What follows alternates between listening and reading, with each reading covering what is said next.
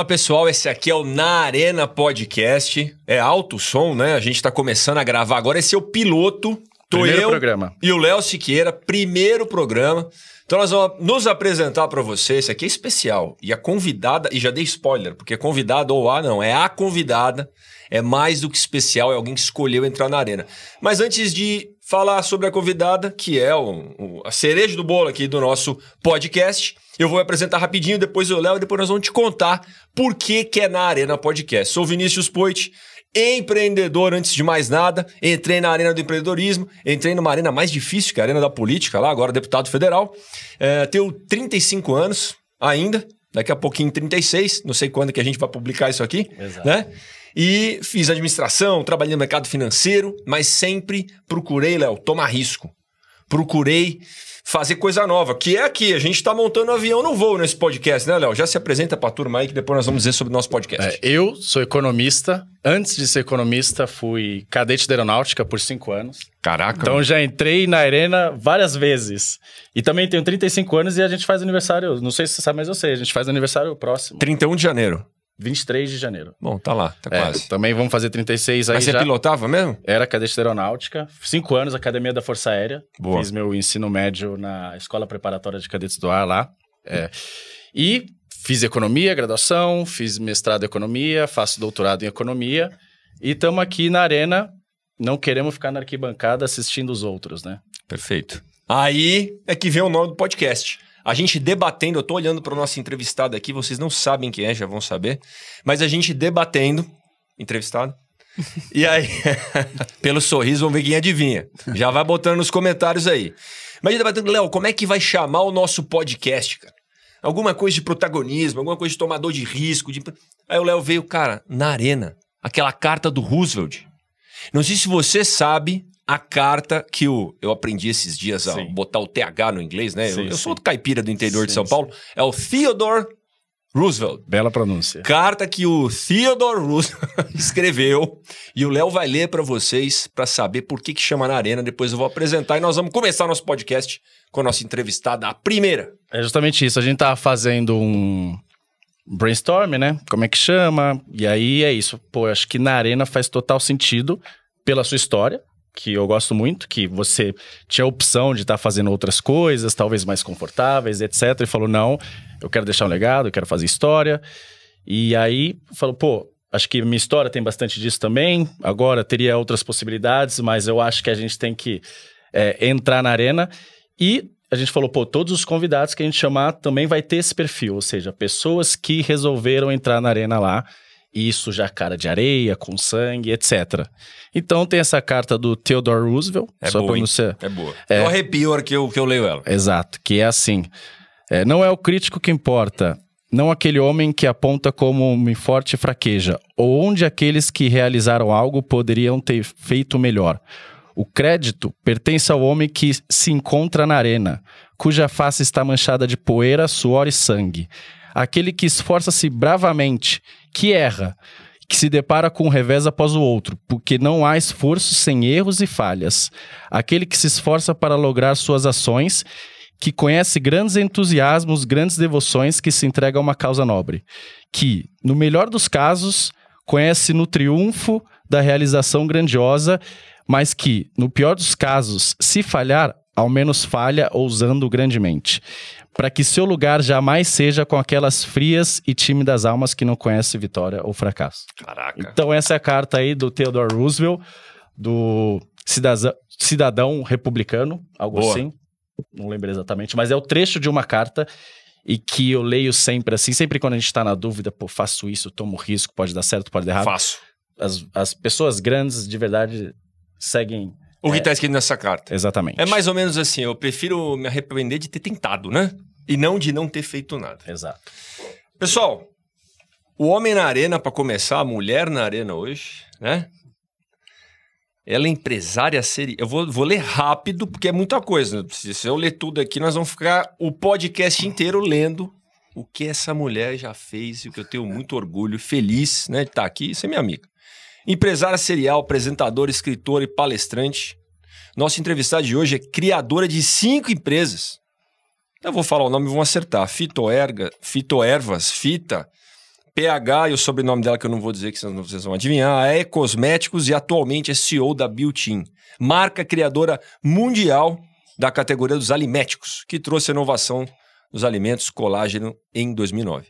E cuidam da saúde e beleza de dentro para fora.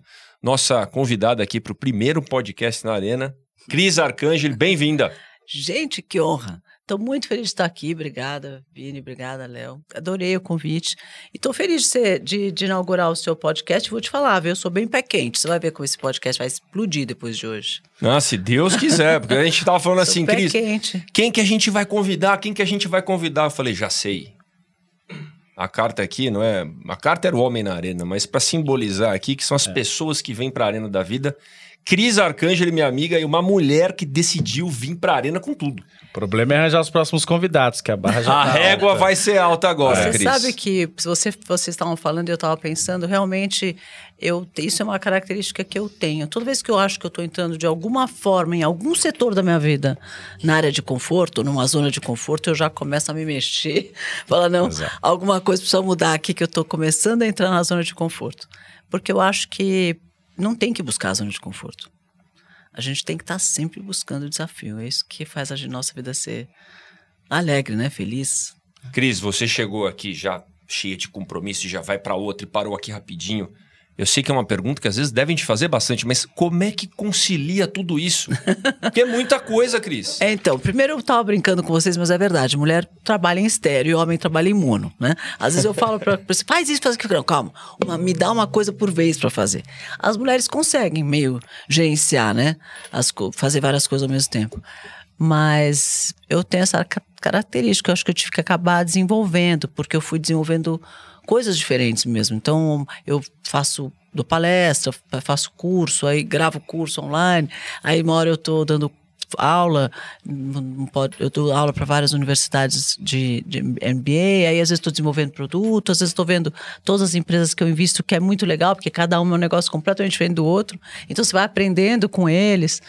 E sei lá, eu faço o que eu amo. Sabe qual é o segredo, eu acho, se alguém me perguntasse?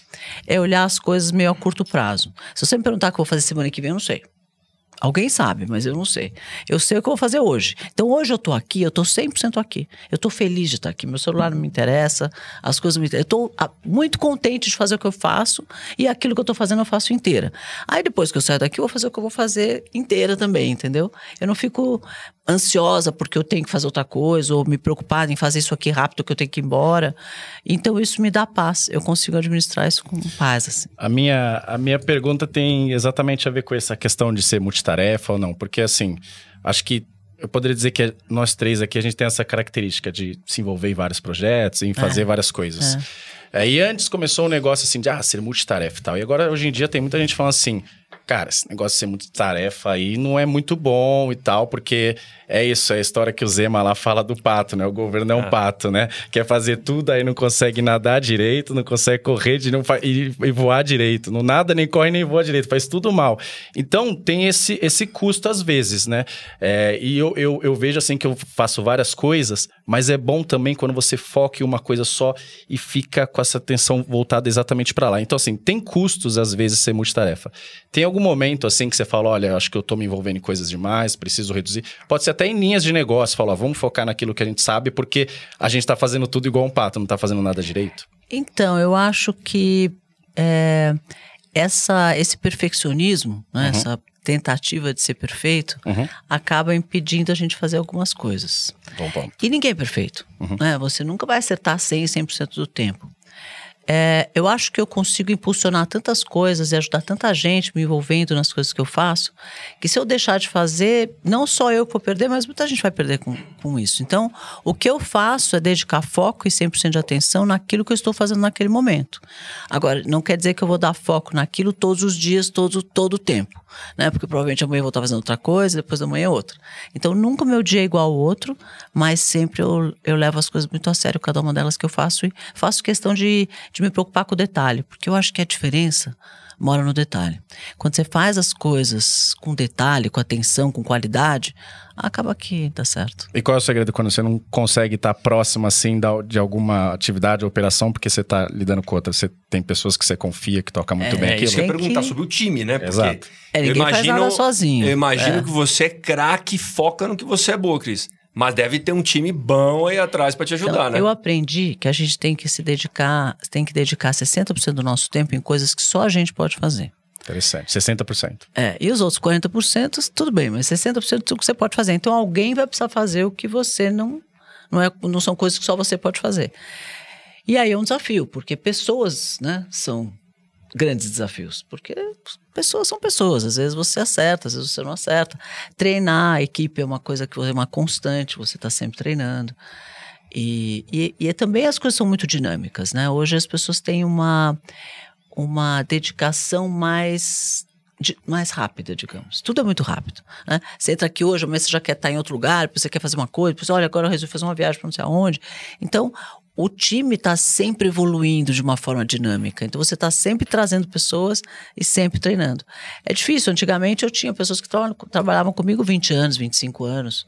Hoje, se trabalhar três ou quatro, já é muito bom. Sim. Porque é a, a característica hoje do jovem, né? De ser Resultados mais, mais, inquieto. rápidos, imediatos, essa As pessoas são mais vezes, né? inquietas, né? Você não acha? O cara entra no né, para trabalhar amanhã, quando é que você CEO? Sabe assim? É. Ele, as pessoas são mais inquietas. Elas, elas querem evoluir mais rápido, tudo ficou muito mais rápido. E não adianta lutar contra. É o Não. dado do problema, o mundo é assim hoje. É uma característica do mundo de hoje. Então, é entender que você não vai ter uma equipe que vai ficar muito tempo. Então, você tem que treinar rápido, absorver, já contratar pessoas que estão mais dentro do seu skill. Antes eu contratava muita gente para treinar do começo, hoje eu desisti, já vi que não dá porque ela vai durar pouco. Então, eu vou gastar muito tempo treinando e ela vai durar pouco. Então, não compensa. É melhor você contratar gente que já está mais senior para aquela, pra aquela função. Que aí você tem que treinar um pouco menos e é melhor. Ô, Cris, dentro desse assunto, né? Porque às vezes eu converso com o meu time, eu também tento trazer gente que já tá no mais ou menos o mesmo ritmo ali, né? O É. mesmo pace ali. É. Pace é uma linguagem de corrida, né? Porque eu olhei- o relógio do. Eu sei que nós estamos falando com uma que é igual super. o meu, inclusive. É. Ah, eu, tá Nós estamos falando com uma super atleta aqui, Ah, viu, é? Léo? Nós vamos entrar nesse assunto. Mas o mesmo pace ali, porque aí o custo de treinamento É, fica menor, é e a menor. gente entra no ritmo mais. Eu fico muito feliz, apesar do turnover, né? Que é essa taxa, né? Para quem está nos assistindo aí, de que sai muito rápido do negócio, tem que ficar trocando. Troca, Às vezes, é. ser mais alto agora, Cris. No meu time lá, eu fico muito feliz quando a pessoa sai e, e, na maioria das vezes, alça voos mais altos. Sempre, E, grande tipo, maioria das vezes A é gente assim. impulsiona a pessoa. É. Como é que você se vê? Às vezes não, nem fica chateada, né? Imagina, não fico zero. Adoro, entendeu? Adoro quando as pessoas crescem. Faz parte desse crescimento e você foi uma parte daquele momento, daquela vida, e você conseguiu deixar um legado naquela pessoa. Então, faz parte. Eu acho que eu não fico chateada, não. Eu acho que tem que crescer sim. É, o que, aí você olha para o seu lado e fala, bom, como é que eu faço agora que eu tô sem a pessoa? Então, eu preciso pôr pessoas mais, mais senior. E essa é a minha opção agora. Boa. indo por esse caminho. Ô, Léo, eu não ia perguntar isso, porque a gente já falou com a Cris antes de começar aqui, porque se eu perguntar pra Cris qual que é o day one, aonde, como é que começou, mas quando você decidiu empreender, rapaz, Não, vai eu ser vou tanta... responder. Você tem quanto tempo? Pra... você tem o dia inteiro para me ouvir? Porque pense em alguém que já fez coisa. Mas a, a pergunta aqui que a gente... A primeira, Cris, é só a primeira, não precisa contar Não, de todas, tá? entendi. Mas a primeira, falar, agora eu vou tomar risco, porque eu imagino que lá atrás não tinha esse time todo para dar esse suporte. Tem aquele dia que o empreendedor, e tem muita gente que eu falei, olha, nós vamos entrevistar a Cris. Uma pergunta, a primeira, que estava sozinha, que não tinha dinheiro, que não tinha ninguém do lado, que teve que se endividar no banco. Como é que foi essa tomada de coragem? Porque eu acho que nessa hora foi, eu vou para arena. Agora eu vou para cima. É, eu acho assim, ó. é, hoje, hoje eu tenho um movimento que se chama Empreender Liberto. E esse movimento nasceu durante a pandemia, é, quando eu fui chamada no Ministério Público para ajudar a reduzir a violência contra a mulher, que durante a pandemia escalou 80%. E eu saí de lá com essa, com essa demanda do, do Procurador-Geral de pensar um projeto para redução da, ou de controle da violência contra a mulher. Eu falei, nossa, mas como é que eu vou fazer isso, né? Por que, que será que esse cara me chamou para pensar nisso? E, e, por coincidência eu fui parar em Paraisópolis. Uma amiga me convidou, olha, o, o- o prefeito de Paraisópolis quer te conhecer, etc. O Gilson lá, né? O Gilson. E eu fui conhecer Paraisópolis e vi mulheres incríveis lá. Empreendedoras, porque eu falei, quero conhecer mulheres empreendedoras. Tem mulher empreendedora aqui, ele me apresentou uma mais legal do que a outra, uma mais capacitada do que a outra. Eu fiquei impressionada.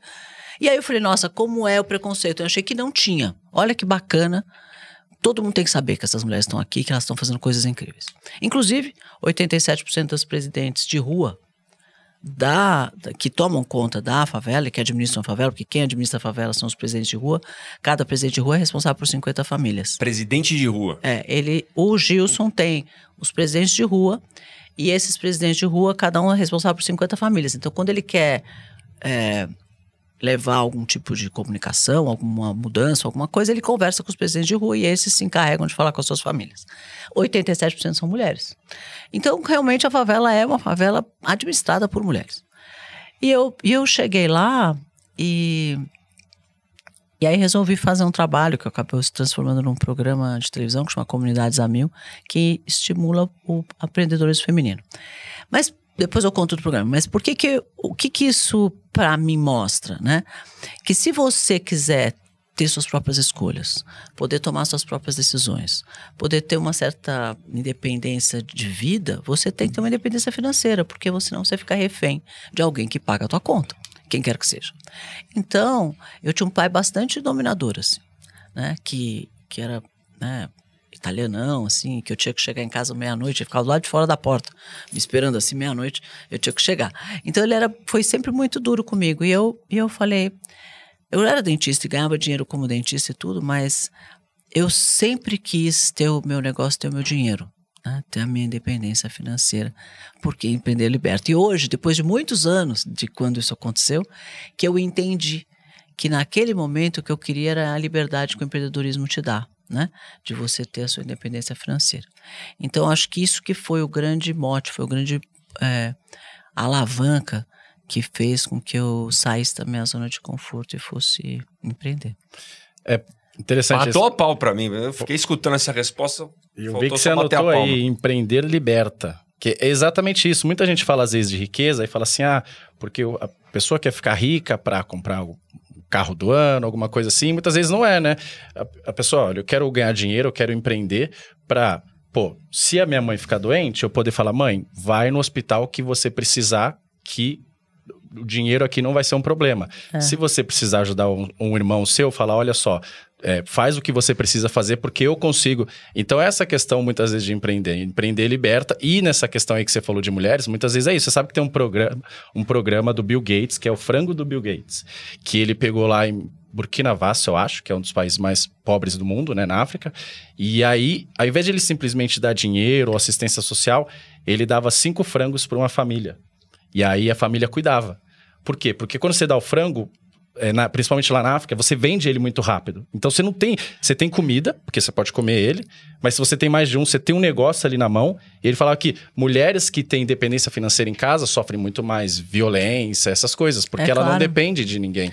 É, essa foi, foi, esse foi o conceito que gerou comunidades a mil. Né? Hum. Levar, fazer com que as mulheres empreendam e cresçam com as suas empresas, não só para que ela possa é, ser independente, realmente sair de alguma situação de desconforto, se é que ela uhum. venha acontecer, mas também para educar os filhos de que existe uma opção de você ficar rico e ganhar dinheiro e, e, e poder comprar o que você quiser sendo empreendedor. Né? Que eles às vezes não têm essa impressão de que essa é uma carreira que existe, né? Elas nem sabem que essa carreira existe.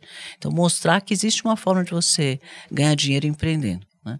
Que, então, é, é para educação, é importante. Para Paraisópolis fatura 700 milhões lá é. dentro. Né? Então, é uma, são 120 mil pessoas que moram ali. É. Então, se você imaginar, é uma cidade com muitas, muito maior que muita cidade de São Paulo. É. Né? Então, se você. Se, e às vezes está muito segregado, que as pessoas não conhecem o que acontece ali, quem está lá não sai. Né? Então, fica uma, uma, um núcleo segregado da cidade aqui, a 15 minutos daqui onde nós estamos. Exato. Então, não faz o menor sentido para mim. É. E a hora que eu vi isso, eu falei, vai ser uma forma de a gente transformar esse, esse não só essa forma, todo é, transformar a vida dessas mulheres, mas também de todo o entorno. É. E isso acaba acontecendo mesmo. É, e, Poit, só antes de você fazer a sua pergunta, é, você falou essa questão de empreender que as pessoas não estão acostumadas. Você sabe um pouco, eu vim lá da Zona Leste de São Paulo, lá perto de Arthur Alvim, Patriarca. E é isso, você cresce num ambiente que ninguém te fala que você pode empreender. É. A gente é educado para falar, você vai trabalhar para alguém. Ninguém fala que você pode gerar empregos, criar empregos. Por quê? Porque é isso. Então você vai, faz uma faculdade boa, ruim, e aí você tenta arranjar um trabalho. Então, se você colocar, olha, você pode empreender, você pode ter um negócio. Se você não tem dinheiro, tem microcrédito, tem várias opções. E aí, só de você lá falar, a pessoa fala, pô, eu não sabia que eu poderia isso, né? Então É, você já faz uma baita E diferença. mostrar que ela pode, né? Exato, Que é só querer, exato. que todo mundo pode. É aquele negócio, e, e Léo, você contando a sua história, né? Uma das coisas que eu mais agradeço, Cris, que eu mais agradeço é que desde pequenininho, né? Seja meu avô, que nasceu e morreu no campo, pequeno agricultor, assim, tocava uma lavourinha de café, ou e foi caminhoneiro, ou meu pai, depois empreendedor, sempre falou, filho, empreende, toca o seu sonho, sabe? Vai montar seu negócio. Então isso eu agradeço demais. É. Porque essa cultura, às vezes, uma coisa que eu escuto de algumas pessoas, Cris, que as pessoas não se acham no direito de empreender. Ah, não, empreender, montar negócio próprio não é pra mim. Mas como assim? Quem que te disse que não é pra você? É pra todo mundo, todo mundo pode. É pra todo mundo. Aliás, vamos chamar o Gilson de Paraisópolis pra vir aqui. Ah, ele o. Gilson é um cara que foi pra arena. E né? ele é um hoje ele foi escolhido como exemplo eh, mundial de gestão. Não, e montou o G10 Favelas, né? O É, Favela é- Investe. Maravilhoso, montou É o muito banco, o legal. G10, G10 Bank, ele montou um monte de coisa. E assim, ele foi um grande parceiro incentivador desse, dessa ideia. Quer dizer, a ideia até foi dele.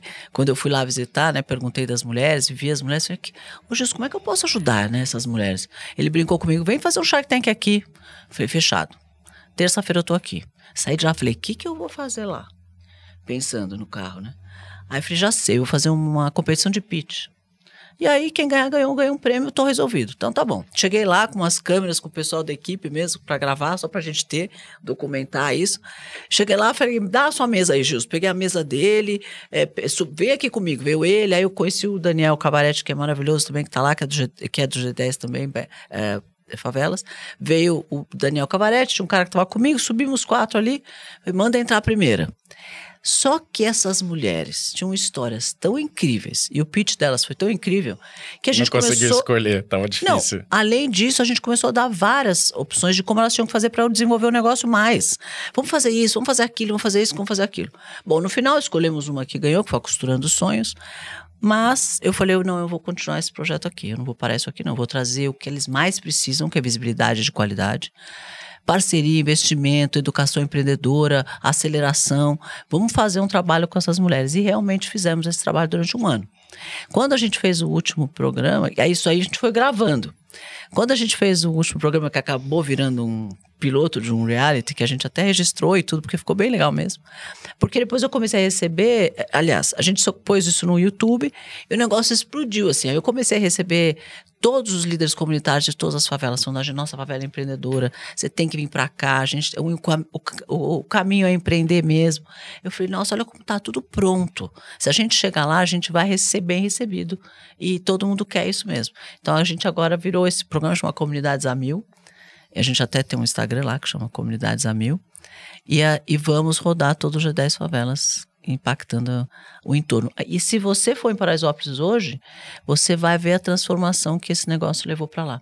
Investimento de muitas empresas, muitas, muitas coisas acontecendo ali, muita gente investindo e fazendo.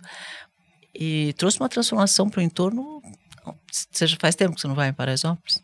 Eu fui a última vez na inauguração do galpão, aonde então, tem várias lojinhas, meio que É. umas lojinhas, Isso é no- né? Tava o eu fui, Daniel. não tinha nada disso. Isso, eu fui não tão recente, vai, um pouquinho mais de um ano talvez. O Sebrae tinha feito uma ação Fez. lá Hum, e era esse ação. galpão onde tava o G10. Então tinha o representante da Rocinha, o representante de outras favelas, eu fiquei impressionado. Mas a gente precisa ir lá, Léo, e trazer Paraisópolis aqui, trazer É. o Gilson aqui. Tem que trazer, porque assim, tem muita coisa bacana que eles fazem e, e o quanto está crescendo e o quanto está sendo exemplo para o mundo todo. Ô, Cris, eu vou dar um spoiler aqui, vou puxar o gancho de um filme aí, de uma série que, que o Léo me falou aqui a hora que você estava chegando, né?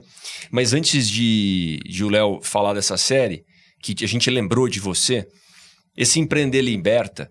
Eu vi um programa do Sebrae que é maravilhoso também, são mil mulheres, chama o programa. É. E ele é justamente, e aí lá, mulheres que têm filhos com alguma necessidade especial.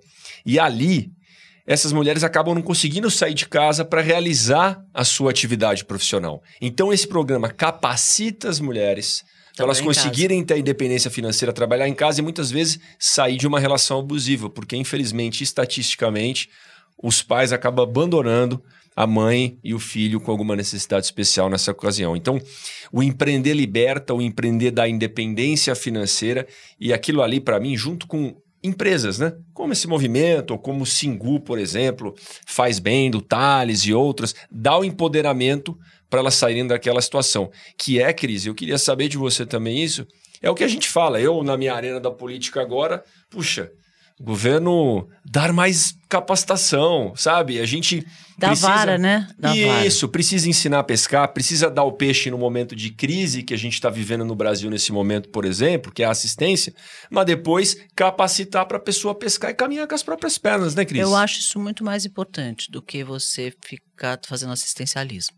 O assistencialismo é importante no momento de crise, como você falou, eu concordo, mas ele acomoda, sabe? Acaba, quem cresce dentro do assistencialismo acaba se acomodando. Eu vou esperar vir a minha bolsa família, vou esperar vir minha bolsa pesca, vou esperar vir minha bolsa gravidez, vou esperar vir minha cesta básica. E, é- e acostuma com aquela, com aquela situação. Então, eu acho que quando você vai lá e mostrar que ele tem uma capacidade, que eles têm capacidade de, de produzir e essa produção vai gerar uma independência financeira e vai gerar uma liberdade que é maravilhosa e essa alegria, essa satisfação de você ser independente é tão boa que compensa, né, os, os desafios que é empreender. Música para os nossos ouvidos, isso. Que o governo escute isso, né, Léo? Ou a frase do Reagan, qual que é? Melhor que fala. programa social é o É o emprego. emprego. É. Exato. Então, então é isso. É, você sabe, tem, tem uma, é, é, uma história que aconteceu em, em Gana, que era o, o, o- o governo estava... via que tinha... A internet estava crescendo e tal. Aí tinha um cara, chamava Emanuel, Emanuel Quadzi. Aí ele chegou lá e falou assim: pô, as empresas estão crescendo e tal, elas precisam de internet, né? Elas precisam de internet. Aí falou: pô, eu vou fundar aqui uma, é, um- uma empresa de web design. Aí, pô, começou a crescer: um, dois, três funcionários, 10 funcionários, 20 funcionários. Aí chegou lá uma ONG da Alemanha falou: pô, é, eu quero. É, ajudar as empresas de Gana, por exemplo. Então, aí ele usou o exército deles de voluntário e aí começaram a fazer sites gratuitos, né? Só que, como é que o cara lá, o Emanuel Quadros, essa, essa história é verídica, como é que ele ia competir com, com o exército de voluntários alemães, que tinham muito boa intenção, queria ajudar as empresas a crescerem. Eles estavam desenvolvendo sites é, é, gratuitos, e antes o, o cara lá cobrava, né? E aí, o que aconteceu depois de um tempo? Quebrou a empresa do Emanuel do Emanuel Quadros. Ou seja, é, a intenção era boa, mas a única oportunidade que aquele cara tinha era através do emprego, empreender e gerar. E aí ele foi, de repente, ele estava competindo com alguém que estava fazendo aquele serviço de graça. Então é isso. Por isso que essa ideia de você não só é importante ajudar e etc., mas você é, dá o emprego para a pessoa para que ela consiga, é, ao longo do tempo ali, né, se sustentar e ela vai investir, vai crescer, é fundamental, né? Ah, eu acho. É.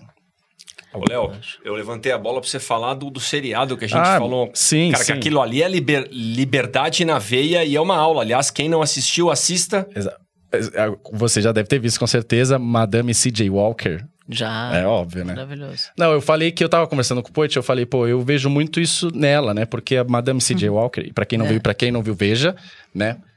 É Netflix, eu acho. É, São Netflix. quatro episódios, Netflix, né? é. São quatro episódios, maravilhoso. Muito legal. É, então era uma, empre- era uma empreendedora afro-americana. E aí ela começou a empreender lá no ramo de cosméticos, Cosméticos, né? é. E eu não sabia, a empresa dela existe até hoje, né? Vale bilhões, Ah, né? é. É, e aí, pô, sofreu, tomou risco, sofreu. Você imagina. Se hoje Mulher é difícil. e negra. E não hoje. Naquela época nos Naquela Estados época, Unidos. É. Exato. Eu nem lembro exatamente o ano que passa, mas, mas faz bastante tempo. Deve ter mais de 100 anos, alguma Sem coisa assim. dúvida. E aí, pô, enfrentou lá as- os preconceitos e tal. E aí você tem muita coisa de pioneirismo nesse ramo estético, né? Nessa estético e, e- é, nesse setor que você empreende. É, como é que você, enfim, lidou com isso? Porque agora tá mais fácil, né? Agora ela chega lá e tem o tapete vermelho para ela, né? Mas no, no início, É. e aí você falou assim, a pessoa faz odontologia e, e aí tá empreendendo nisso agora. Então, como é que você enfrentou essas resistências, É, então, esse assim, ceticismo? já faz um certo tempo, né? Porque quando eu comecei, então, naquela época, não tinha startup, investidor, Angel investor, angel investor, é. f- fundo de venture capital, seed capital, ah, e sei lá, crowdfunding, não tinha nada disso. Exato. Todo mundo falava português mesmo, a gente morava aqui em São Paulo, eu tinha meu, meu consultório. Então, assim, não era nada disso, né? Não existia você fabricar com terceiros. Se você quisesse fa- fazer fabricar uma coisa, você tinha que abrir uma fábrica e fabricar, não tinha ninguém para fabricar para você. Então, é, é outro outro mundo, né? Foi e é outra, né? A gente vivia, eu entrei no meio do plano cruzado. Hum. Então, é, quando eu entrei, não tinha nem embalagem para comprar. Era um momento tinha escassez de, de embalagem. E depois eu passei por 15 planos econômicos. Né? Eu vi é, hiperinflação, vi confisco, vi duas vezes tirarem três zeros, duas vezes mudar o nome da moeda. Nossa, gente, eu vi muita história, né? E todas essas coisas eram muito impactantes, porque você acordava de manhã, abria o jornal e falava, "Bom, como é que eu vou fazer com 80% de inflação ao mês? Eu trocava o preço do meu produto duas vezes ao dia. Não, você andava na, na gôndola do supermercado e tinha um cara na ponta da gôndola, porque também não era nada digital, né? Não existia Sim. computador, nem celular. Então tinha um cara na ponta da gôndola, outro cara na outra ponta da gôndola etiquetando o preço. Aquela etiquetadora assim, ó. Tá. E ele ficava, um etiquetava um lado da gôndola, outro, sabe um corredor? Tem um- duas gôndolas, né? Então um etiquetava um lado, outro etiquetava o outro lado. Então eles ficavam etiquetando o preço, indo e voltando, indo e voltando, porque o preço mudava a cada hora. Então eles ficavam mudando o preço, eu mudava o preço duas vezes ao dia. Eu tinha, eu lembro que eu olhava o preço do, do, do, do Big Mac e o preço da caixa de fósforo. E usava aquilo, bom economista vai me entender, como referência e balizamento de preço, porque eu precisava saber se eu não tinha extrapolado, porque você sobe tantas vezes o preço das coisas que você vai perdendo a noção se aquilo vale aquilo e se está certo em relação aos outros preços do mercado. Porque é uma piração, assim. Mas teve um momento que você falou, não vou conseguir, não vai dar Vários. certo. Vários. Muitos momentos que eu achei que. não, mas de verdade, porque todo Mas mundo é fala sério. assim, né? Às vezes o pessoal. Não, assim, você falou, Não, agora. eu quase quebrei duas vezes. Agora sim. né? Foi muito difícil. Eu tive muitos momentos difíceis, né? Por exemplo, quando eu entrei no plano cruzado, estava tudo congelado. Né? Então os preços estão todos congelados, está todo mundo tranquilo. Eu, eu vendi minha cadeira de dentista e peguei aquele dinheiro e comecei o negócio, só que eu Foi assim? Foi assim, meio que seu day assim. one? Porque eu, eu, eu descobri recentemente que você tinha feito odontologia. Eu não ia imaginar pela sua história e tal. Então foi assim, você vendeu sua cadeira de É. dentista e aí foi empreender. eu comprei, eu, eu já eu já era muito bem sucedida como dentista.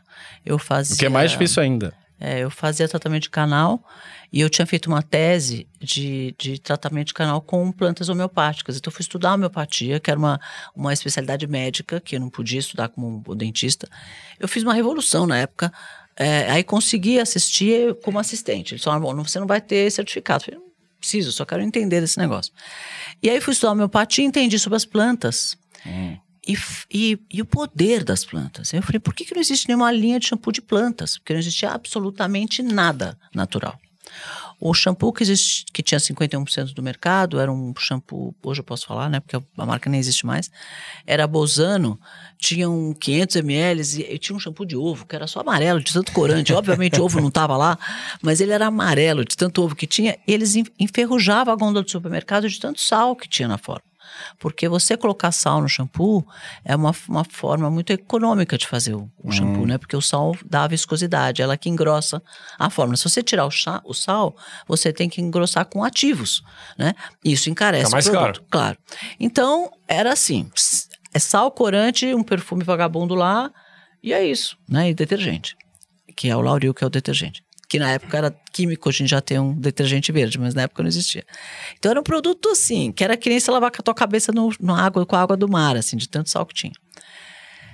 Resumindo, tinham três tipos de shampoo, seco, oleoso e normal. Um, um um negócio chamava creme rinse, que é o que mudei o nome para condicionador, chamava creme rinse naquela época. E era isso que era a linha a cabelo. E eu falei, por que, que não existe nada natural com essas plantas? E eu é, como dentista, engravidei, tive a minha filha, na, no, quando eu fiquei em casa de licença maternidade, dois, três meses lá, eu falei, ah, quer saber? Eu já venci todos os desafios que eu tinha na odontologia, porque eu já tinha crescido, já tinha um consultório na Toque Lobo com duas salas, já fazia, né, já tinha feito minha tese, encheu lá de gente duas vezes para assistir essa maluquice que eu inventei de tratar canal com homeopatia, que já era muito inovador na época. Então eu falei, ah, já cumpri meus desafios, eu vou pegar o que eu conheci de dessas plantas e vou desenvolver um shampoo. Porque eu sempre tive esse cabelo lindo, maravilhoso que vocês estão vendo aqui.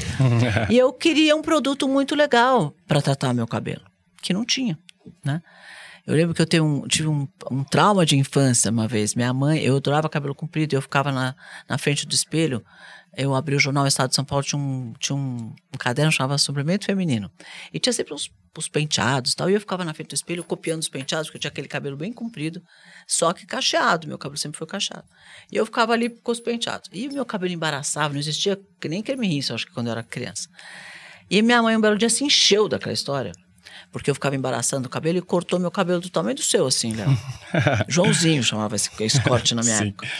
E eu fiquei com trauma daquilo, porque eu adorava meu cabelo. Até hoje tenho cabelo comprido, porque eu adorava meu cabelo. Então, eu falei, gente, a gente precisa poder tratar o cabelo das pessoas. E aí eu, eu senti essa dor, porque eu senti a dor em mim, né? Então, e a, a maior dor que tem, né, de um problema é quando você sabe, você vive aquela dor. Eu falei, eu vou criar uma linha de cosmético, de shampoo com produtos de qualidade com a base dessas plantas. E sem sal? E sem sal. Não, sem sal eu nem sabia. Nunca, eu não tinha esse conhecimento técnico, eu não sou cientista nem química. Aprendeu depois. Mas eu contratei uma química no pelo jornal. Aí ela, essa química veio trabalhar comigo, a gente montou lá um laboratóriozinho, ela começou a trabalhar comigo. E quando a gente lançou a primeira linha de shampoo com, com as nossas plantas homeopáticas, estava pronto para lançar, eu falei para ela: o que mais que tem de diferente nesse negócio? E a gente tinha um monte de coisas diferentes, né? O nomenclatura, a tampa flip-top, não existia tampa flip-top, você tinha que tirar a tampa e lavar o cabelo. Aí você segura o frasco com uma mão, tira a tampa com a outra, lava o cabelo de que jeito? Né? Então, era assim, umas coisas que eu inventamos, a tampa flip-top, que já existia nos Estados Unidos, trouxemos para cá e colocamos no shampoo. Resumindo, fomos fazendo várias coisas.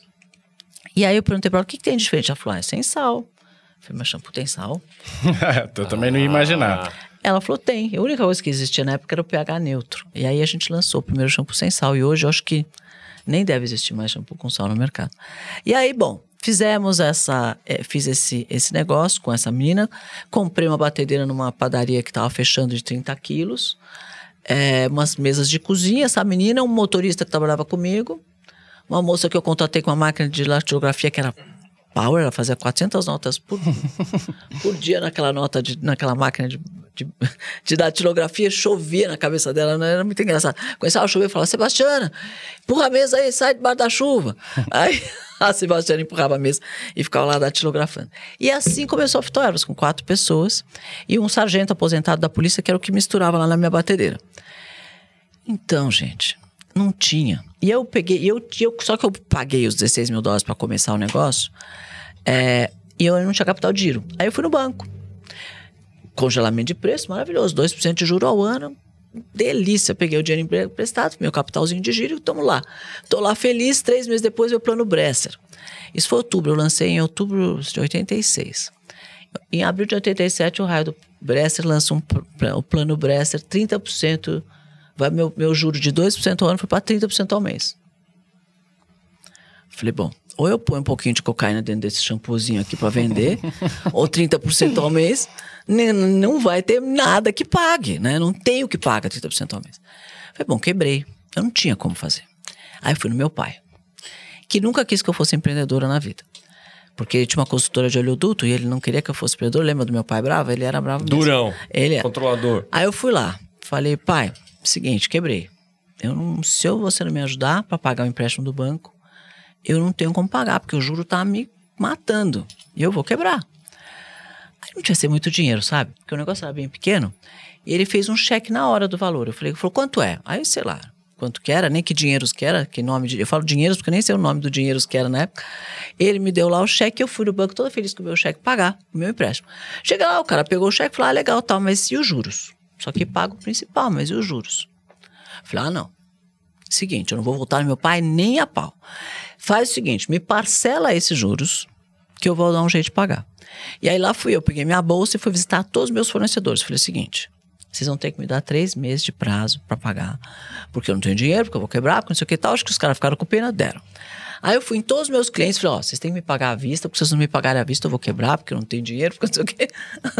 Aí, final do meu plano, da minha, do meu, do meu, é, do meu, do meu, minha visita lá, a todos os clientes, consegui que eles me dessem um prazo um lado, outro pagar a vista do outro, e eu consegui sair dessa história não quebrei.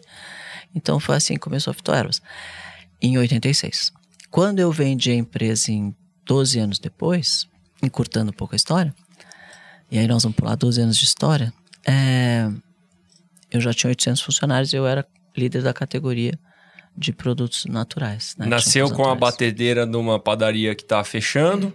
Uma... O, o, sargento da PM que misturava as a coisas. Sebastiana, a Sebastiana. datilografava com a goteira chuva. de chuva. Que é minha amiga até hoje, a Sebastiana. Chama ela de Seba. Seba, sai de baixo da água. Cris, sabe, sabe uma coisa que... Né, essa história é inspiradora pra gente, uma coisa que eu sempre escuto, né? Muitos negócios nascem né, de uma situação que a pessoa se sentiu mal atendida. É. Né? Você, no uma caso... dor própria. É. Sentiu a dor própria. Opa, peraí. Acho que eu posso fazer melhor que isso. Né? Então, o empreendedorismo às vezes nasce quando você é mal atendido. Por que não fazer diferente? E às vezes um negócio que pode ser óbvio, né? Todo mundo acha, não, isso aí alguém já fez, é. isso aí deve existir já. Mas até você ir lá e se colocar à prova, não, era o, que, era o que eu ia falar justamente isso. Eu vou te chamar de Ma Madame C.J. Walker brasileira. Porque ela fez exatamente isso, né? Só é. que a história dela era negra. Ela queria, não tinha produto é, para cabelo, cabelo, negro. Negro. Não tinha. E ela é isso. Ela falou, pô. E aí, como ela vivia na comunidade, ela viu um mercado e aí as pessoas começaram a comprar, porque não é, é são diferentes, né, as sim, coisas, sim, os produtos, sim, etc. E aí ela chegou lá e viu, começou a fazer e as pessoas começaram a comprar dela. Hoje, uma baita marca, tá aí até hoje e tal. Então, isso também, da experiência, ela falou, pô, e aí resolveu o problema. Ela tinha essa dor. E, ela tinha a dor, você... ela sentia essa dor porque ela tinha esse cabelo afro, que é um cabelo mais difícil de tratar e precisa de produtos que tenham mais hidratação e tal. E ela desenvolveu numa panela lá maluca. Ah, né? é. Você está na Endeavor, né, Cris? Tô. Lá tem a beleza natural que. Que é mais ou menos a mesma É uma história, história parecida, bem similar, né? Bem similar. Da, da Leila e é, da bem Zica. similar, é. é verdade. Bem similar mesmo. Ô, Léo, a gente, daqui a pouco, infelizmente isso aqui corre muito rápido, Sim, né? Esse vendo. papo aqui tá muito legal. Tô vendo, parece que passou cinco minutos. queria só. mudar um, a gente passou rapidinho por esse tema, mas eu queria mudar aqui o tópico do empreendedorismo para pô, como é que aguenta esse ritmo, né? Eu, às vezes, eu tô aqui no, no auge, né? Eu e o Léo aqui, ambos vão fazer 36 anos e buscamos fazer um monte de coisa, mas, pô, alimentação, sono, exercício físico. E eu anotei aqui, eu não posso deixar de perguntar para a Cris né? É, a Cris acompanha ela na rede social lá, viu, Léo? É, é trabalhando aqui, gravando o Shark Tank, empreendendo Essa. ali, mas sempre no exercício físico. É. Cris, você acha que isso aí é essencial para quem quiser ter uma vida duradoura, fazer muitas tarefas? O quanto que cuidar da saúde é importante para você desempenhar bem nos seus negócios? Olha, eu acho que mais do que só para a saúde, né? Obviamente, exercício físico é bem para a saúde, mas é, se você quiser ser um empreendedor de sucesso, você precisa treinar. Não tem como você querer fazer alguma coisa de sucesso e não treinar, porque a gente precisa de alguns skills importantes, né? Algumas características importantes, que é, é disciplina, que é resistência, resiliência, força, foco. E, e a gente não aprende isso na aula de história na escola nem na aula de geografia. Você aprende isso na aula de educação física. Trabalhar em equipe, saber perder, saber ganhar, né? Então, tudo isso, se você não desenvolver essas características, você não consegue se dar bem na vida, né? 50% dos negócios brasileiros fecham antes de quatro anos. Então, a mortalidade infantil eu acho que é tão alta porque as pessoas às vezes não têm a força e a disciplina que precisa para empreender. Porque começam, ai, ai, começam os problemas. Ah, não, já não está dando certo, porque eu fui lá, o cara já não me atendeu. Você entendeu? Assim, a resiliência é muito baixa, a resistência é muito baixa, a disciplina é muito baixa. E aí tudo vira problema. Então, em vez de você buscar soluções, você fica se reclamando. Tudo vira problemas. um obstáculo, né? É, tudo vira obstáculo. E realmente, empreender é um desafio. Empreender no desafio, aliás, empreender no Brasil é um desafio ao cubo, né? Porque o Brasil tem as suas dificuldades, a gente sabe. Por um lado, Eu sou brasileira, eu amo o Brasil, fiz, sempre fiz todos os meus negócios aqui. Eu, eu acredito muito no Brasil mesmo. Eu acho que é o maior país do mundo, é o melhor país do mundo para se fazer as coisas. Tem muita oportunidade, mas tem muitos desafios. Então você sabe que você tem que fazer as coisas com muita disciplina para conseguir chegar lá. E aí você vai aprender disciplina no, no treino, né? Então precisa treinar, empreender dói, treinar também dói, então tá tudo certo. Faz provas de corridas? Eu, eu faço pouco aeróbico, eu faço mais musculação, força, boxe e tal. Aeróbico, corrida, eu faço pouco. É. Não, porque o Gosto de correr o, na praia. O relógio o Garmin é isso, é isso, eu faço maratona, né? Já É. fiz algumas. E é justamente isso, assim. é, maratona nada mais é do que uma prova de gestão. É. Então, é assim, o tempo todo tomando decisão. E o cara às vezes pode falar assim: ah, vou fazer maratona lá, vou fazer, sei lá, em 3 horas e 30 e tal, vai estar tudo certo. Não.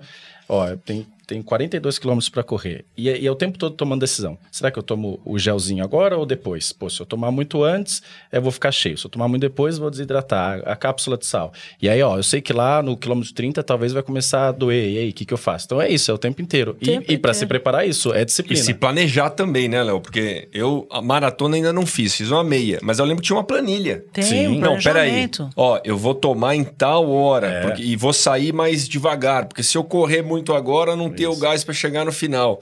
Agora, eu acho que as pessoas às vezes ficam desesperadas com os obstáculos, né, Léo? Mas, puxa, tem coisa que não precisa inventar a roda. Olha quem teve sucesso, Sim. se inspira. Né? A gente tem muitos exemplos. Para você que está assistindo a gente aqui, tá aqui o exemplo da Cris.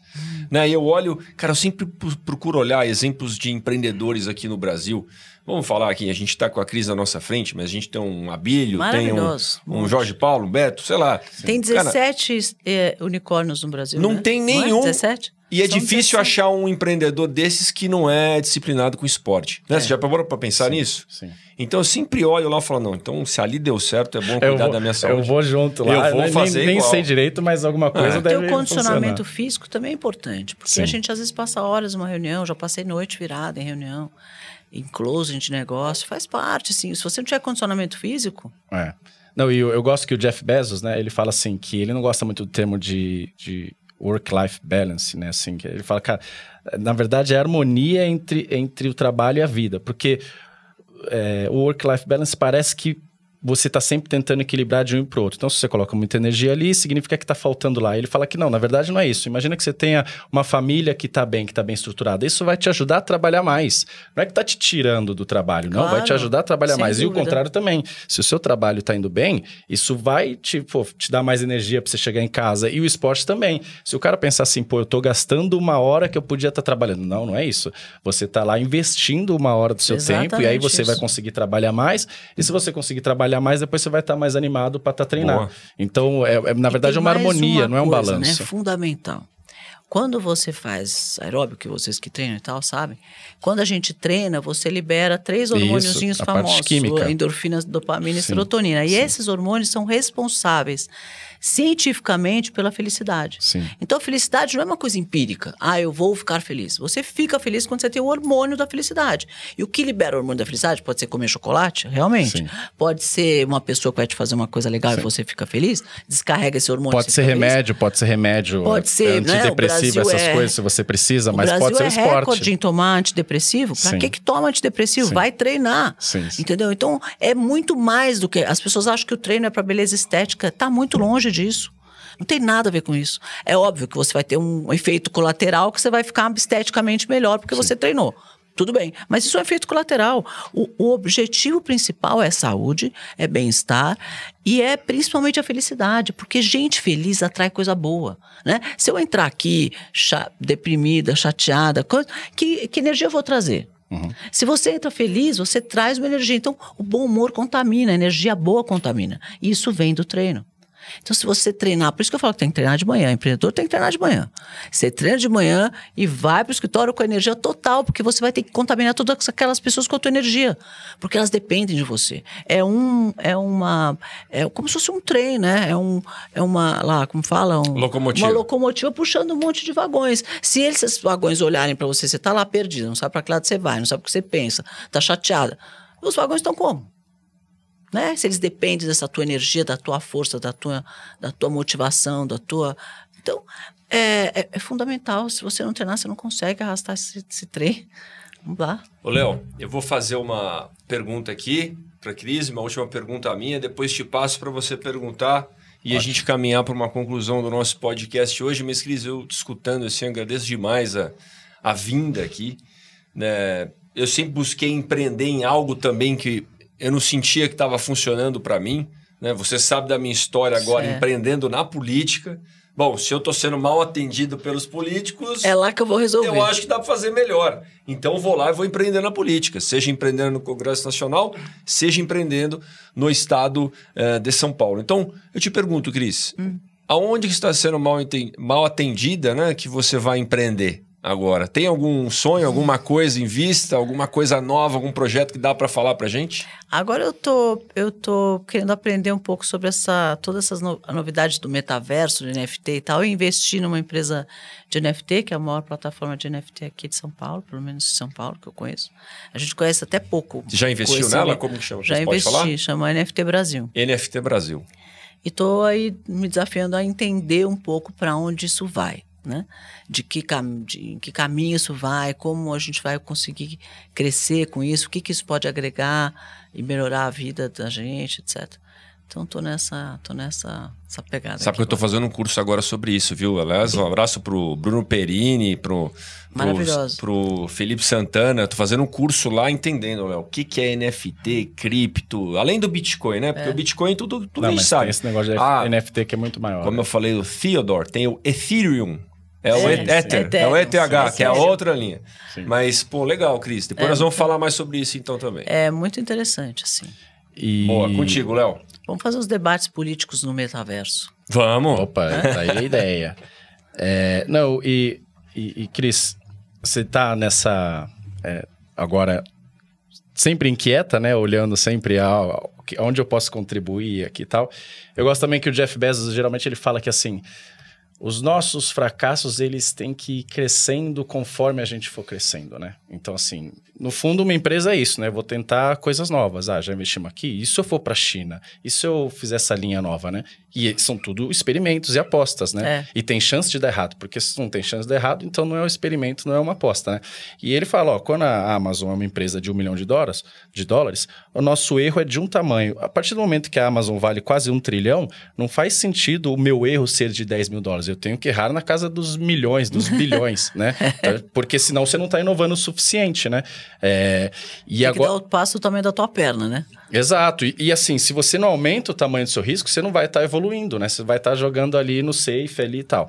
É, e, mas me conta é, o que, que você faz quando você tem algum medo, isso de chegar num lugar novo, assim, como você falou, você investiu. E aí você teve algum momento que você teve que decidir, será que eu ponho mais ou menos capital? É. Pô, se eu tô confortável, eu ponho muita capital, mas é isso, você também não sabe se vai dar certo. E às vezes se dá muito certo, você fala, putz, devia ter colocado mais, né? Então, como é que você faz isso? E depois, se você quiser contar algum fracasso que você teve que acha que vale a pena compartilhar e que você aprendeu aí é, com o tempo. Olha, eu, eu- A gente nunca sabe, né? O que, que vai dar certo, o que, que vai dar errado. E o testar faz parte, né? De você, você testar. É, eu acho que a gente tem que testar do tamanho da nossa perna Uhum. para que você não, não faça nada que vá te, vai te atrapalhar nos teus outros negócios. Então, eu sempre faço, não pelo que eu acho que vai dar certo ou errado, mas eu faço o tamanho que eu sei que eu posso fazer.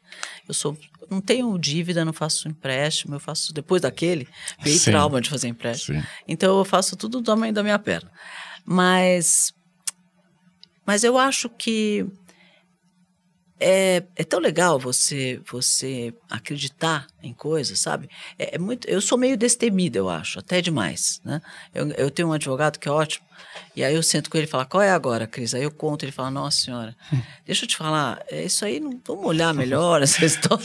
Eu já fui, já fiz, já falei, e ele, vamos olhar melhor, você não quer ver melhor? Porque assim, advogado tem esse olhar, e é, é a obrigação dele mesmo, né? De ser mais cuidadoso. E eu, quando eu vi, já fiz. Eu, e normalmente dá certo, porque eu acho que isso é, é- as coisas não são maiores do que as pessoas, né? Então, por mais que o negócio seja desafiador, se você tiver pessoas decentes, legais do outro lado, é, por pior que o negócio seja, ela consegue reverter o negócio, fazer o negócio ficar bom, né? Fazer do limão uma limonada. Se você tiver o melhor negócio do mundo, mas tiver gente ruim do outro lado, você acaba com o negócio, né? A gente já viu coisas incríveis sendo má gestão de gente mal intencionada, ela destrói o negócio, né? Então, nós temos aí o nosso Brasil, que é um ótimo exemplo, né? Político. A gente vê que se você põe na mão, às vezes você pega uma cidade que está na mão de um prefeito bacana, o cara faz aquela cidade ser maravilhosa, um exemplo. Você pega uma cidade incrível e põe na mão de um prefeito ruim, o cara destrói a cidade. Então, A gente tem um país incrível, né? Com uma costa Incrível. enorme, com Tudo. um idioma só, sem Meu, furacão, sem Nada. vulcão que tem erupção. sem extremamente nada. empreendedor. Só que tem um time muito ruim na gestão. tem que trocar o time, né? É, com, com todos os problemas que a gente tem de trocar time, né? Porque tem muita limitação para você trocar time. Então, é, mas você ter que fazer uma gestão de uma empresa que você não pode mandar ninguém embora. Exato. Acabou o mundo, fala, obrigado, querido, não quero essa empresa. Pode ficar. Pois Ou é. entrar numa empresa que não pode mandar ninguém embora. E os- aí os caras olham para você e falam, não vou trabalhar hoje. Aí você fala, não vai, querido? Não, hoje não vou. e fica por isso mesmo. Faz o quê? Não pode mandar o cara embora? Nunca vi. Isso é uma coisa, para mim, se você falasse para mim, o que, que você quer arrumar? Só isso tá bom. O cara trabalha, ele ganha muito bem, tá ótimo, maravilhoso. Se ele não trabalha, eu posso mandar ele embora. Só isso. Você quer que eu seja E se trabalhar bem e desempenhar, ganha mais. Tá? Tá ótimo, maravilhoso. Se quiser, fala, Cristiano, você quer ser presidente da República? O que, que você mudaria? Só uma coisa. Isso. Os incentivos corretos. Não existe como você ter uma equipe se você não tem como dispensar aquela pessoa se a pessoa não fizer o trabalho direito. Premiar quem vai bem, punir quem vai mal. Óbvio. Não é tão óbvio, né? Óbvio, Adams. Me parece que as pessoas não entendem que isso é óbvio, né? E vão alimentar. E essa coisa, essa máquina nunca vai deixar com que o Brasil se organize. Não existe isso em nenhum lugar. Tem algum outro país que é assim? Poucos países, Cris. Mas aqui é um exemplo é, fora da média, né? A gente é fora da média em várias coisas aqui na política e na gestão pública. Mas por isso que tem que trocar o time. Eu, eu gosto desse negócio, Léo.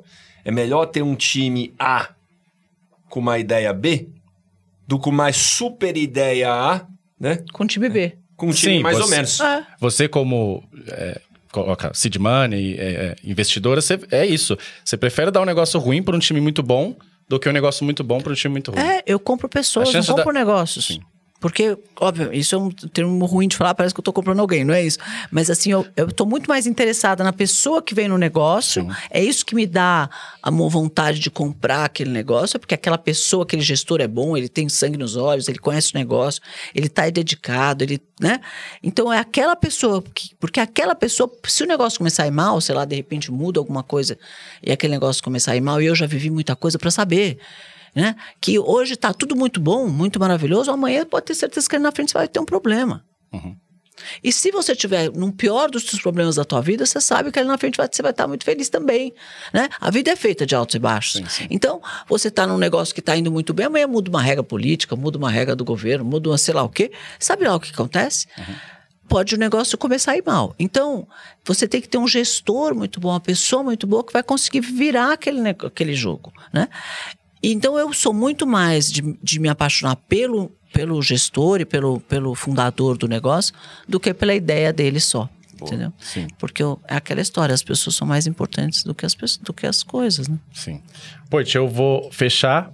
é, antes de falar para ela fazer as considerações finais. Você tem? Você abriu, eu vou fechar o programa. Você tem alguma consideração Cara, só tenho que agradecer, né? Esse é um piloto né, do nosso podcast. Eu, eu, eu tava perguntando aqui pro, pro Will, pro Raul aqui, mas podcast, é videocast? É tudo o- junto. É, o- é tudo junto e misturado aqui, porque como tem vídeo, né, Raul? É videocast. Isso. Mas quem tá só escutando é o podcast. Mas o Na Arena, esse é o, esse é o piloto, Cris. Agradeço demais você ter aceitado o convite. Né, encarado, vim aqui na arena, porque aqui na arena, aqui a gente vai fazer pergunta difícil também, né? Não é nada combinado, a Cris sabe, não teve, ó, manda pergunta e se estuda. Não, aqui é pau, ao vivo. Né? E você é uma pessoa que inspira, que motiva, que dá exemplo, que já tá pensando num negócio novo, que faz mil e uma coisas ao mesmo tempo. E eu saio daqui com aprendizados, né? De estar presente nos momentos, né? de acordar mais cedo para ir para academia, não deixar a academia para noite. É, porque à noite a gente não vai. À noite não vai. Tá né? de- sempre atrasado, tá sempre preso em alguma coisa, né? E de que empreender liberta, né? Esse negócio, às vezes a gente fala, vai empreender, vai empreender, mas isso traz uma liberdade de tempo, não é só liberdade financeira, mas liber- liberdade que o Brasil precisa mais, né? E liberdade do governo, liberdade de burocracia, liberdade de amarras. Estou muito feliz. Obrigado, Cris. Obrigado. Obrigado, Léo, da gente estar fazendo isso juntos. Muito legal. E é isso. É. Cris, também queria agradecer, é, não só a presença aqui, mas esse papel que você cumpre. Porque é o seguinte: uma vez um professor meu falou assim: você quer saber se um país vai dar certo? Você tem que fazer duas perguntas. É, se o Mark Zuckerberg tivesse nascido nesse país, ele iria querer fundar o Facebook? Essa é a primeira pergunta. E a segunda pergunta é: se ele quisesse fundar o Facebook, ele conseguiria fundar o Facebook? Por quê? Porque a primeira diz sobre os incentivos corretos que você está dizendo. Então, pô, será que valoriza o empreendedor? Ele pode ter lucro? Se ele tiver lucro, ele vai conseguir capturar o esforço que ele colocou? Não, o Estado vai tomar, vão mudar a regra no meio do jogo, vão, vão, vão nacionalizar e tal. Então, essa é a primeira coisa. E outra, se ele quer, será que ele consegue? E isso fala do ambiente de negócios. Por quê? Como é que é os tributos? Exato. Então, no Brasil, a resposta é um pouco não para as duas perguntas. Por quê? Isso tem mudado. Por isso que eu falo de agradecer o seu papel aqui. Porque há 20 anos atrás era isso. Você não tinha crowdfunding, você não tinha venture Nada. capital, você não tinha nada. Então o que, que o cara faz? Ele vai querer ser funcionário público. E com todo respeito, porque eu já fiz concurso. Mas assim, quem gera emprego é o empreendedor. São eles que vão fazer gerar empregos e fazer crescer, vão investir e tal. São, são importantes, mas a gente precisa da figura do, do empreendedor. Então isso mudou ao longo do tempo. E o ambiente de negócio também. Por quê? Porque é o sistema complexo, tributário mais complexo do mundo, porque o ciclo de abertura mais, mais longo do mundo, quase, que a gente não consegue ab- abrir. E tem um papel também das pessoas incentivarem. Então, como a gente falou, antes, há 20 anos, ninguém falava disso. Não tinha nenhum unicórnio. Agora tem 16. Né? 17. 17. Não tinha. é, a gente tem o banco mais valioso da América Latina, que era o Itaú, agora é o Nubank. Né? Maravilhoso. Exato. Então, ou seja, pessoas que estão fazendo. E cada vez, e, e é isso que a gente quer trazer aqui. São pessoas que estão na arena, mas são empreendedores também, que estão gerando emprego. Então, porque muitas vezes o cara olha assim, o empreendedor, do ponto de vista de. Não, ele é um cara que que quer ter lucro, ele é um cara ganancioso. Não, olha só, você falou que você tinha 800 funcionários. Significa que 800 pessoas dependiam Diretas. exclusivamente de você. É. Você todo mês pagava o salário para eles. E graças a você, por ter tomado risco lá, ven- vendido a cadeira de, de dentista, você conseguiu gerar 800 empregos. Como é que eu não vou amar uma pessoa assim, querer que tenha um monte? Então eu quero um monte de crise, né? E, e você, de novo, você tem que capturar todo o risco que você tomou, todo o esforço que você colocou. Então essa era a mensagem que eu queria passar. É, agradecer também você ter vindo aqui, não só por ter vindo, e por esse papel que você está desempenhando, e que a gente possa fazer nossa parte de disseminar cada vez mais essa e Inspirar, outras né? histórias. Trazer pessoas, trazer essas histórias aqui na arena para mostrar que é possível sim. É possível ter Mark Zuckerberg e Steve Jobs e É, mas agora a gente já tem os brasileiros. Agora Não, é bom que a gente e não agora precisa tem ficar. 17. Exato. Não precisa olhar só para fora. Tem Cris, tem Geraldo Rufino, tem, Pronto. tem o Tem Álvaro um que eu de falei gente. da Link, tem muita maravilhoso, tem gente. muita Exato, gente. tem muita gente. Tem muita gente. Eu acho que o Brasil é, é um berço de, de, de empreendedores geniais, assim. Porque a gente cresce num ambiente tão desafiador que a gente acaba ficando mais criativo, mais rápido, mais... Uhum. Eu, às vezes, eu, eu tô numa mesa onde tem os americanos e tal, falando engraçado como o brasileiro é mais... né? A gente é mais rápido mesmo. Uhum. Porque, né? Somos, fomos obrigados a, a aprender... Uns a- a forjados, lidar- né? Nessa... a lidar com isso. Mas eu que queria agradecer a oportunidade de ter- fazer parte do piloto, né, do primeiro programa, fico honrada. E tenho certeza que vai ter muito sucesso. Eu sei que o, o Vini, onde ele põe a mão, ele Sim. vem para transformar. E É. prazer em te conhecer. Sim. Foi muito legal mesmo. E quando precisar, é só chamar, botar aqui. Obrigado, Viu? Cris. Obrigada Pé quente, hein? Agora na arena vai voar. Você vai ver. Isso. E Valeu, Cris. pro pessoal colocar quem quiser que esteja Pois aqui é, na né? arena. Assim, ó, quem vocês acham que tem que vir pra na arena, manda aqui, ó. Exato. É, manda nos comentários, no direct, em todas as os nossas nomes. redes. Além de um negócio que a gente precisa aprender. Todo começo de vídeo, né? A gente tem que falar, olha, pessoal, clica no sininho, É. comenta, dá like, se Precisa inscreve, se inscrever no canal. é, isso mesmo. Como é que é? A E Cris se já tiver sabe alguma disso. dúvida, é só me chamar no meu, meu Instagram, arroba Cris exatamente. Que eu tô sempre, eu respondo todos os meus Chama no directs. direct. É, eu respondo todo mundo, sabia? Então, fechado. Só chamar a Cris no direct e ela mesma responde. É, qualquer dúvida eu tô lá. Valeu. Isso aí. Obrigada. Obrigado. Tchau, pessoal.